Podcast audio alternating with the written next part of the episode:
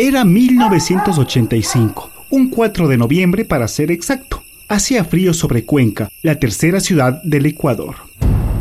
Los teléfonos de las casas no paraban de sonar para advertir a familiares, amigos y conocidos que había que correr, irse muy lejos a un lugar seguro, porque estaba por llegar el terremoto. La gente creyó en el chisme y huyó de sus casas para no morir.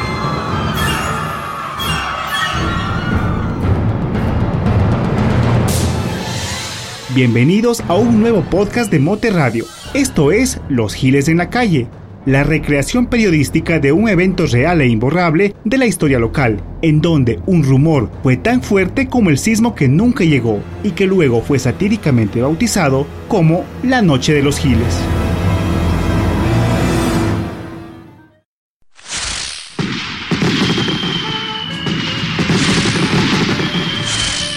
Al día siguiente que la ciudad celebró sus 165 años de independencia española y todo era regocijo, los cuencanos cayeron en la broma más pesada de toda su historia.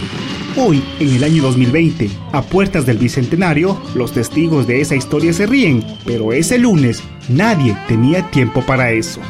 Mario Vintimilla vive en el centro histórico de Cuenca y en su memoria aún guarda lo que vio y escuchó desde su ventana. Los que corrían, rezaban o gritaban sin parar sabían que pronto vendría un terremoto, aunque les faltaba un detalle importante, saber a qué hora. Entonces, pues una noche de zozobra aquí en la ciudad de Cuenca que vivió toda la gente, ¿no?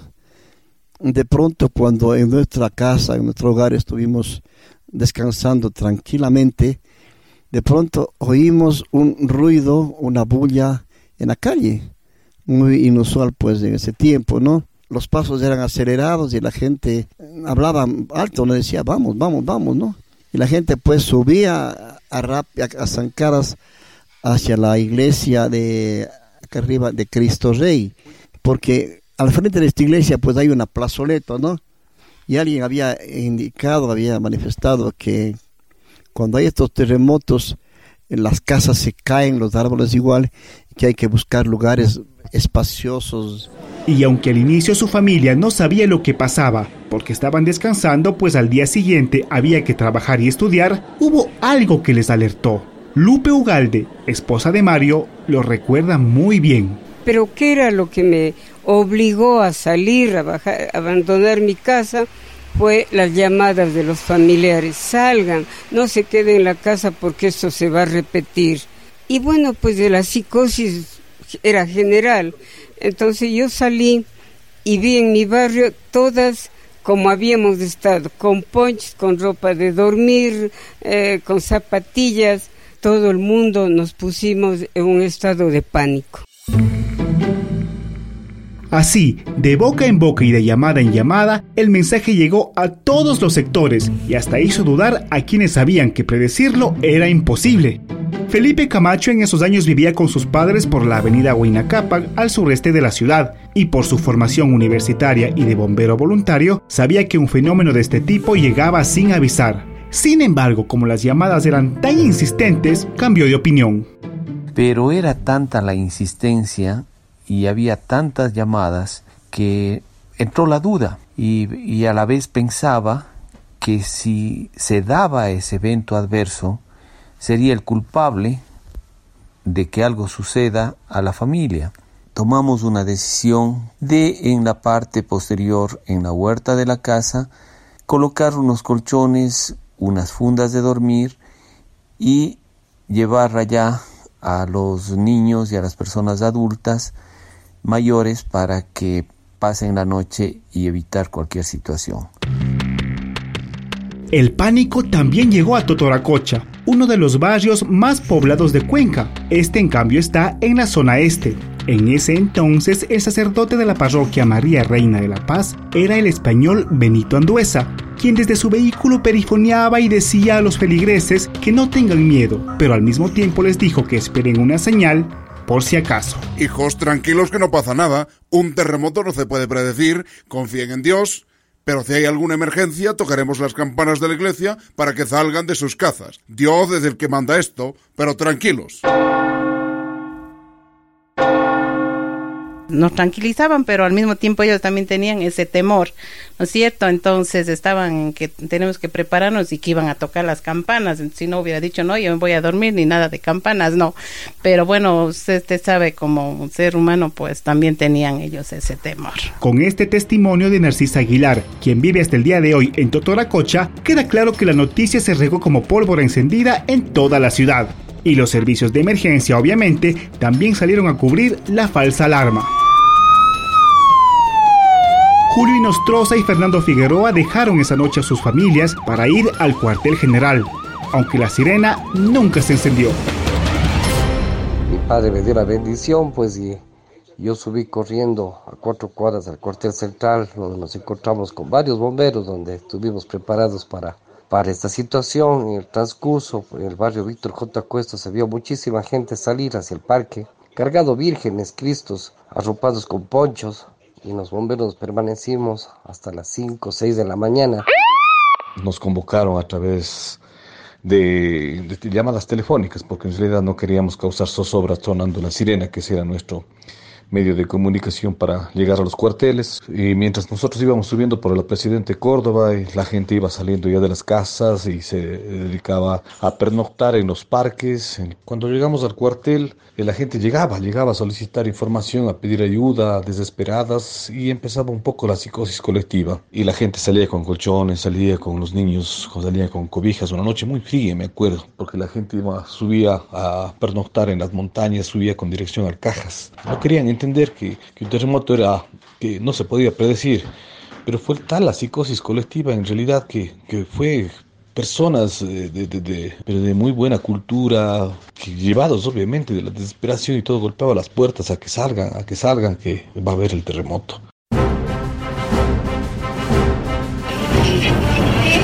A una ciudad enloquecida alguien debía calmarla y las radios en amplitud modulada o AM que solían apagarse a las 11 de la noche se volvieron a prender hasta la madrugada.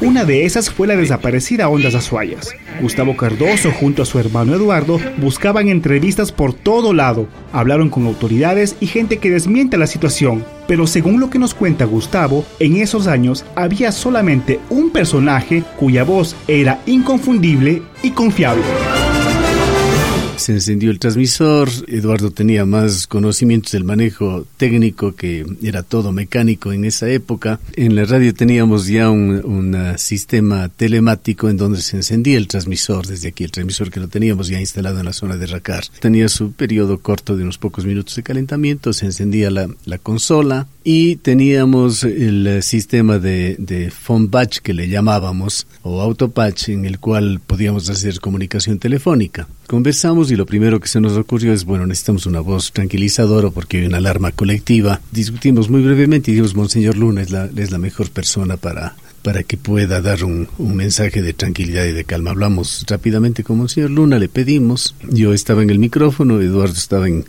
en controles.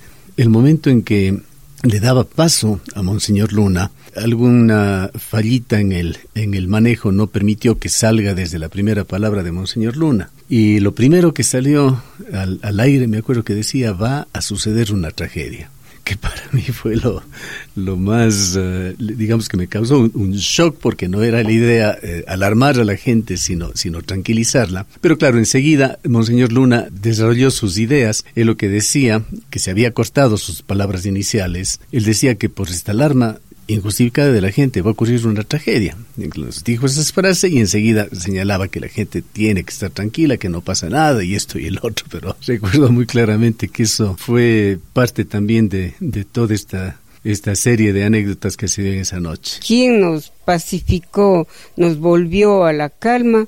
Pues las palabras de Monseñor Luna Tobar. Eran como las dos de la mañana, ¿no? Yo bajé y justo la vecina del lado me dijo, escuchen, escuchen. No se angustien, vuelvan a la calma. Un terremoto no puede predecirlo el ser humano, es algo de la naturaleza. Oren, pero ore para que ustedes se tranquilicen y la calma vuelva a sus corazones.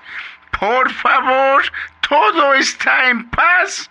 regresen a sus hogares, no hay ningún terremoto.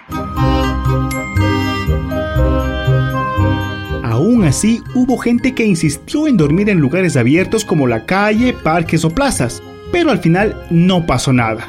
Sin embargo, lo más gracioso vino al día siguiente.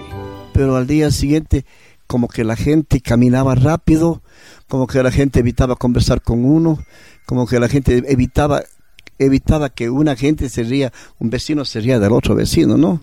Ya. Porque si el uno, el uno corrió, el otro no corrió, ¿no? A veces hasta se ríen, ¿no es cierto?, de lo, de lo que no pasó. Sobre el origen de este rumor no hay algo certero, únicamente aproximaciones, pero fue tan importante en la historia de Cuenca que incluso generó una tesis universitaria denominada Memoria Colectiva La Noche de los Giles, desarrollada en el año 2013 por Verónica Puruncajas para obtener su licenciatura en Comunicación Social y Publicidad. La encontramos y le pedimos que nos cuente qué halló en su investigación, y esto fue lo que nos contó. Mira, tal vez el murmullo empezó en la tarde del 3 de noviembre de 1985. Eh, algunos mencionan que fueron sus compañeros de trabajo quienes llegaron con esta noticia. Otros argumentan que fue un aviso de los bomberos de Guayaquil sobre una alerta de un terremoto a nivel nacional para que los casacas rojas de Cuenca estén alerta, ¿no?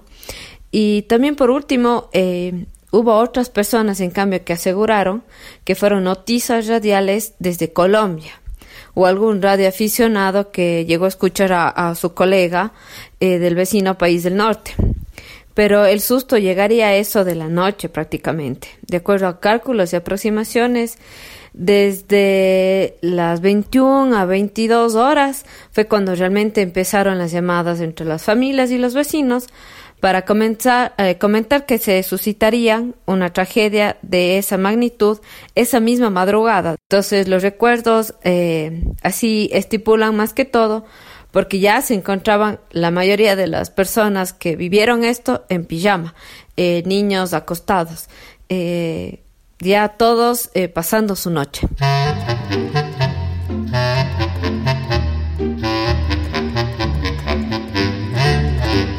Entonces, como nada pasó y los cuencanos quedamos en ridículo entre nosotros mismos, Edmundo Maldonado, un reconocido periodista cuencano, bautizó a esa jornada como la Noche de los Giles, en su editorial publicado el 10 de noviembre de 1985 en Diario El Mercurio, y que en uno de sus párrafos describe lo siguiente.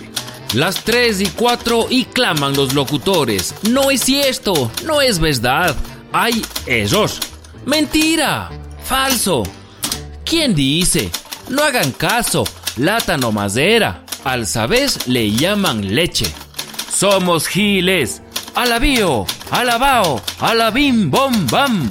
Terremoto, terremoto, no habrá.